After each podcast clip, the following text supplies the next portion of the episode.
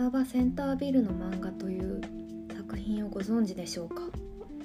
これは町田洋さんが執筆された漫画でして現在でも当地ウェブにて掲載されている漫画です、え町田洋さんのエッセイと言えばいいのかこの漫画はですね、まこんなモノローグから始まります。大阪にある商業施設の漫画を描いてほしいという依頼が来ました。で町田さんはこの依頼に対して、まあ、無理だっていうふうに思ったそうなんですね。で当時のご自分の状況なんかも踏まえてこう返信したそうです。私は宣伝の漫画をお受けするには致命的なことにその時書きたいものしか書くことができません。ちなみに今書きたいテーマはうつ病です。っていう感じでもうシャシャッターガシャンって下ろしてますよね結構。簡単にこれはもう断るつもりで送ったメールだったみたいなんですけどこの数日後に編集部からこういう返信が来ます。はいそちらでどうぞ。よろしくお願いいたしますこんな不思議なやり取りでこの漫画はスタートを切るわけです。で肝心の船場センタービルっていうものはあの大阪にある商業施設で、えっと、これが公開された2020年当時で50周年を迎えるっていうことでそれで宣伝依頼が来たっていう経緯みたいですね。でちょっと自分でも調べてみたんですけど公式サイトには東西約 1000m に約800点が並ぶ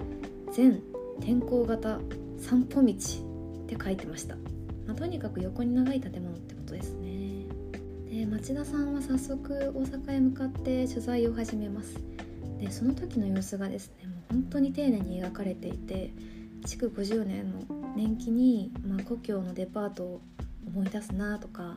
耳鼻科から洋服屋さんまで何でもあってこのセンタービルのことをまるで街だっていうふうにおっしゃっていたりとかして。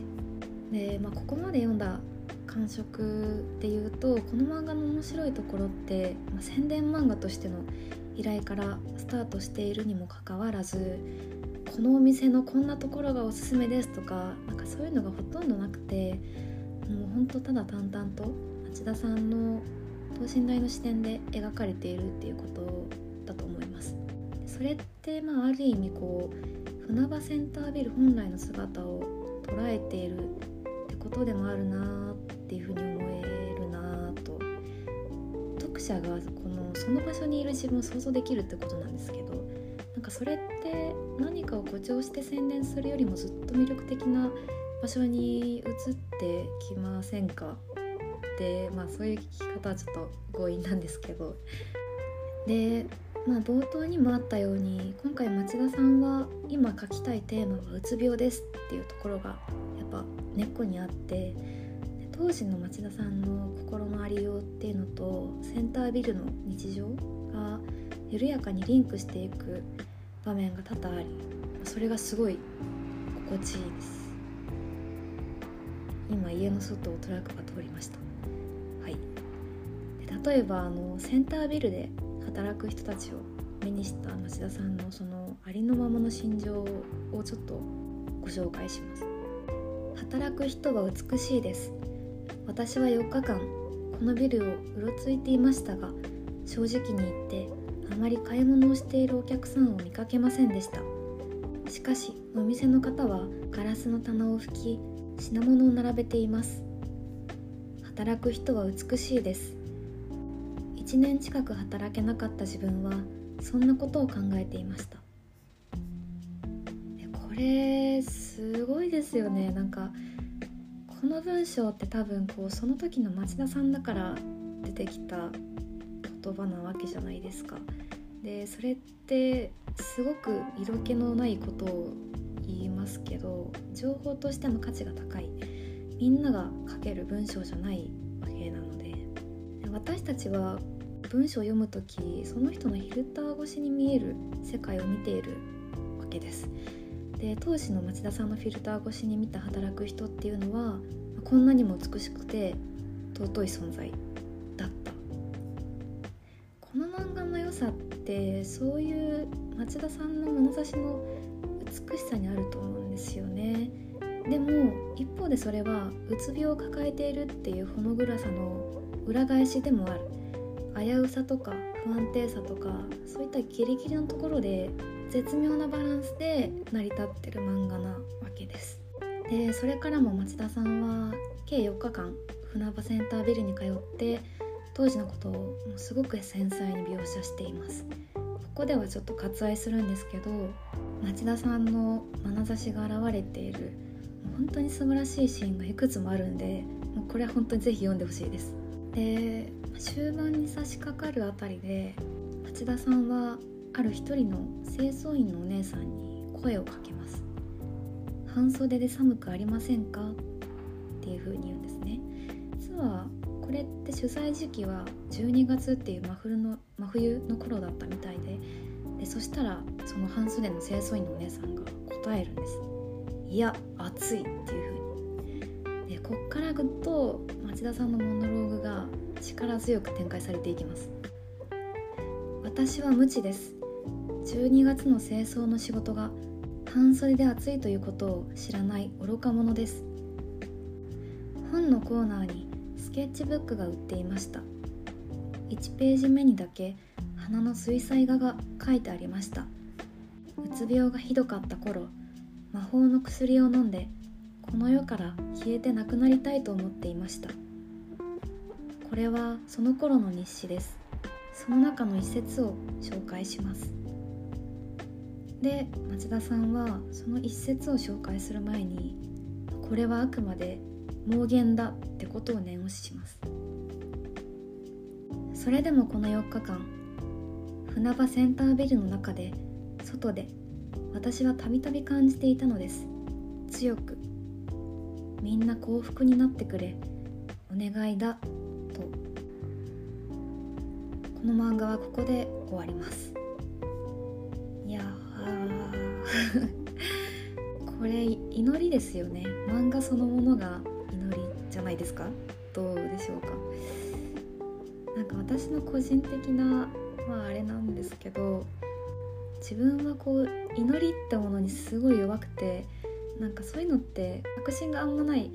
どっちに転ぶか分からん。むしろなんかダメかもみたいな場合だってあるわけじゃないですか。だけどなんかそれでもそうだとしてもめて心は抗っていたいっていう。だから結構祈るって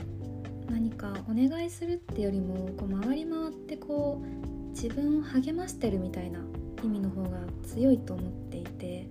それってすごく尊いなってなんか思うんですよ。屈していないじゃないですか。戦い続けている。で町田さんがそのうつ病のうつ病がひどかった時繰り返し書いていたみんな幸福になってくれっていうのもこんなにもボロボロだけどどこかで諦めてないっていうか何かに飲み込まれながらも必死でなんか最後の力で抵抗しているように思える。それをま最後船場センタービルっていう場所でそこにいる人たちのために全く同じ言葉で祈るっていうのがなんだろうななんかすごく意味があるなって思って。まあ、憶測なんですけどこのセンタービルっていう場所で町田さんが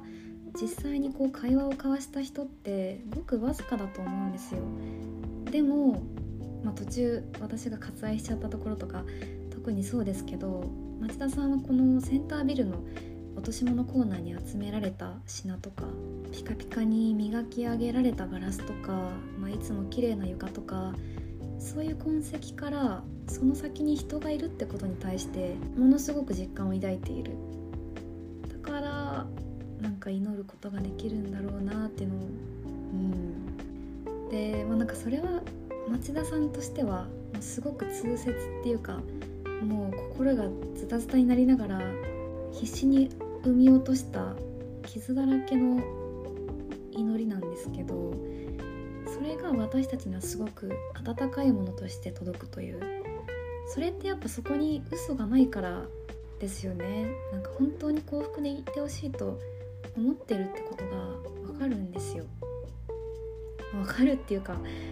うんそうですね、